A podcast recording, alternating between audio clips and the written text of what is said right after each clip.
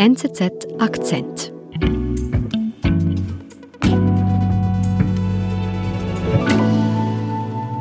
Es gibt in den letzten Jahren ähm, mehrere Beispiele von Menschen, die bei Polizeikontrollen entweder schwer verletzt wurden oder aber wirklich auch zu Tode kamen. Auch in Frankreich protestieren die Menschen gegen Polizeigewalt, wegen Schicksalen wie die des jungen schwarzen Adama Traoré, dem französischen George Floyd. Äh, Moment. so, jetzt also Nina Belz in Paris. Nina, die Black Lives Matter-Proteste, die beschäftigen uns ja weltweit seit Wochen. Und du hast mir gesagt, dass sich die Proteste bei dir in Frankreich ähm, zu denen bei uns stark unterscheiden. Inwiefern? Ähm, was hier interessant ist, ist, dass ähm, sich diese Proteste eigentlich nicht nur, ich würde sagen, so um diese Solidarität mit dieser Black Lives Matters Bewegung ähm, drehen, sondern dass das doch auch noch so eine andere Dimension dieser Polizeigewalt hat. Mhm. Wo, inwiefern äußert sich das? Die allererste Demo, die am 2. Juni war, diese Demo war organisiert von der Schwester von Adama Traoré.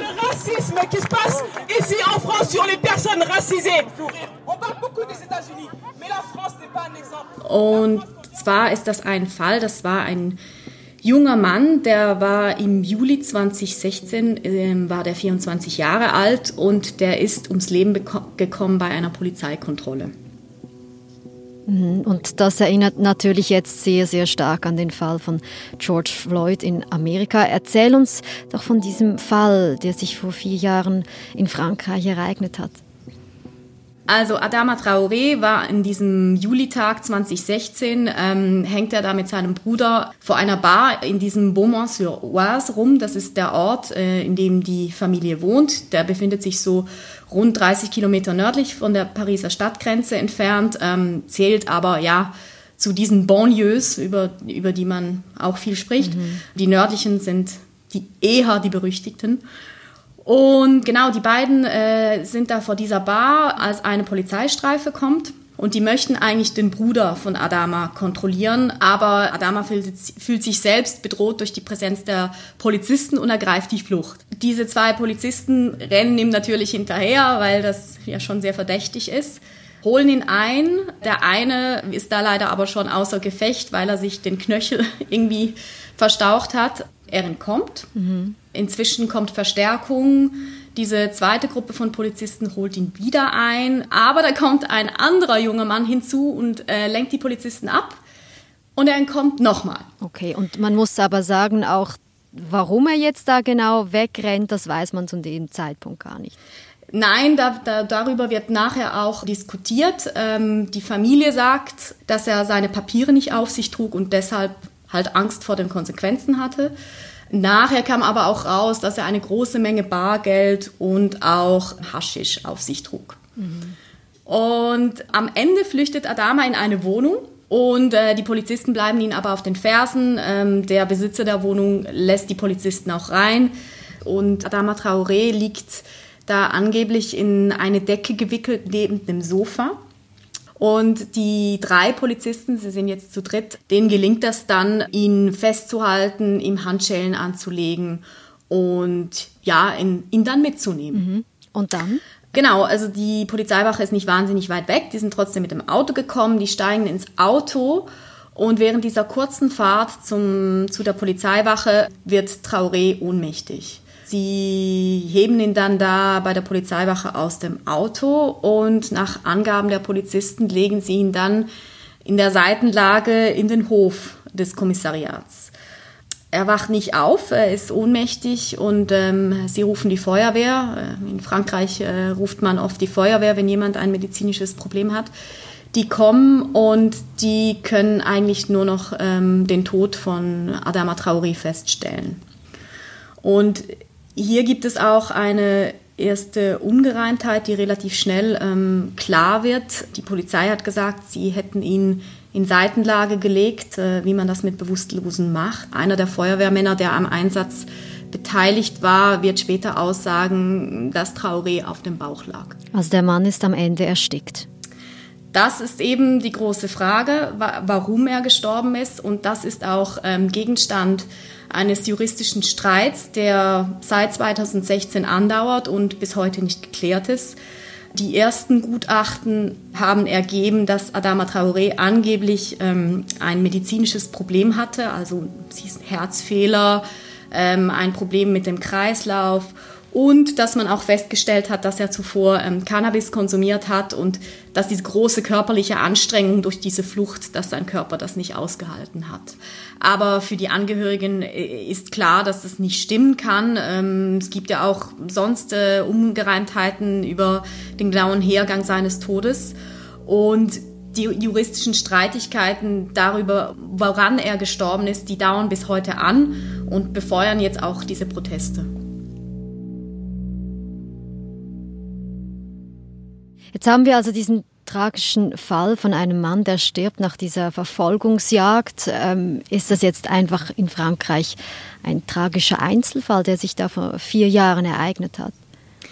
Nein, das kann man leider nicht sagen. Ähm, es gibt in den letzten Jahren ähm, mehrere Beispiele ähm, von Menschen, die bei Polizeikontrollen oder aber in der Konfrontation ähm, mit der Polizei bei Demonstrationen entweder schwer verletzt wurden, Stichwort äh, Gelbwesten.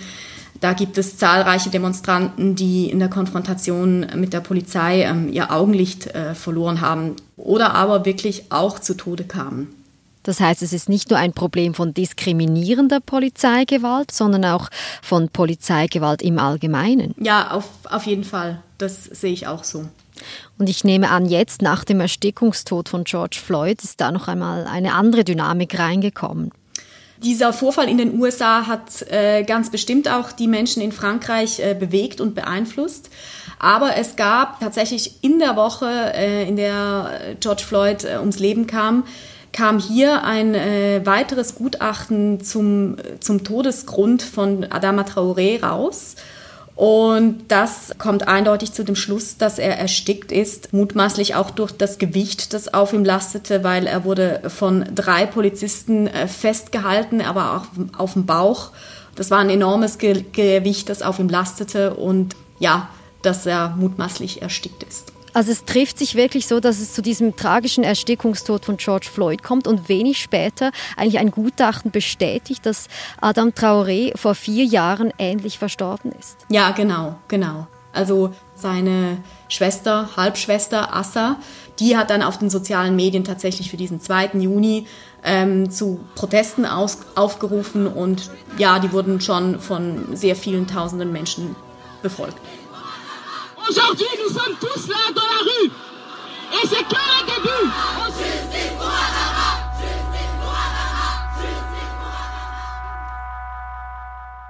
Tut sich denn jetzt was in Frankreich mit diesen Protesten?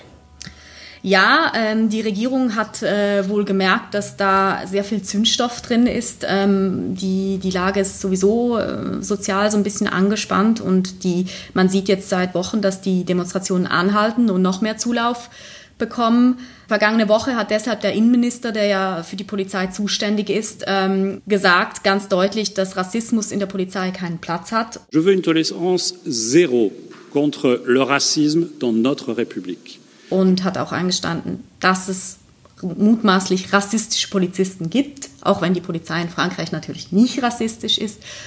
Und ganz konkret, er hat bewirkt, dass die in der Ausbildung dieser Griff, dass man jemanden auf den Boden wirft und ihm das Knie in den Nacken ähm, drückt, respektive ihn am Hals wirkt, dass das ähm, nicht mehr ähm, gelehrt wird an den Polizeischulen. Ist jetzt also der Zeitpunkt da, wo Reformen tatsächlich etwas verändern können?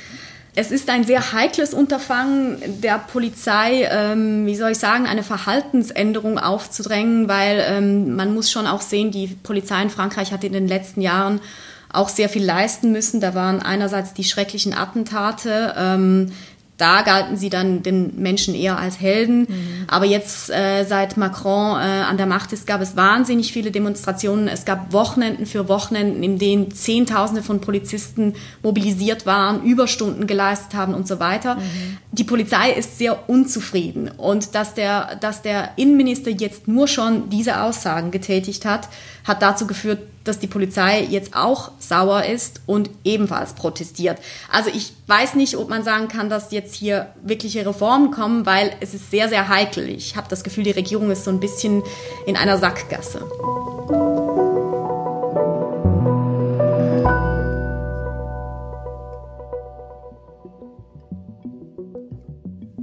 Nina, vielen Dank, dass du uns die Geschichte von Adama Traoré erzählt hast. Gerne, danke dir.